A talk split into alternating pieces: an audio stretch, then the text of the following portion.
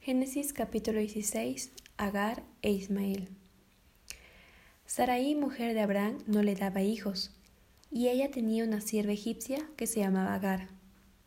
Dijo entonces Saraí a Abraham, Ya ves que Jehová me ha hecho estéril. Te ruego, pues, que te llegues a mi sierva, quizá tendré hijos de ella. Y atendió Abraham el ruego de Saraí. Y Saraí, mujer de Abraham, tomó Agar su sierva egipcia, al cabo de diez años que había habitado Abraham en la tierra de Canaán, y la dio por mujer a Abraham su marido.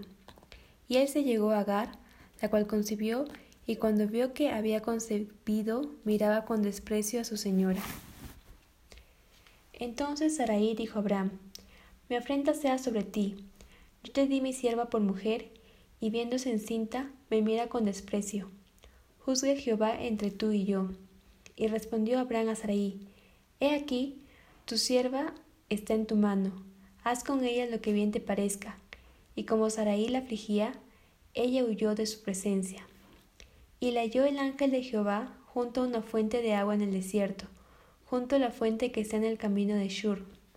Y le dijo, Agar, sierva de Saraí, ¿de dónde vienes tú? ¿Y a dónde vas? Y ella respondió, Huyo de delante de Saraí mi señora. Y le dijo el ángel de Jehová, Vuélvete a tu señora y ponte sumisa bajo su mano. Le dijo también el ángel de Jehová, Multiplicaré tanto tu descendencia que no podrá ser contada a causa de la multitud.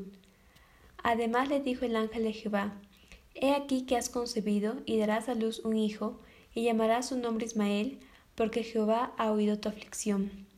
Y él será hombre fiero, su mano será contra todos, y la mano de todos contra él, y delante de todos sus hermanos habitará entonces llamó el nombre de Jehová que con ella hablaba, Tú eres Dios que ve, porque dijo, ¿no he visto también aquí al que me ve? Por lo cual llamó al pozo, pozo de viviente que me ve. He aquí está entre Cades y Beret. Y Agar dio a luz un hijo a Abraham, y llamó a Abraham el nombre del hijo que le dio Agar, Ismael. Era Abraham de edad de ochenta y seis años cuando Agar dio a luz a Ismael.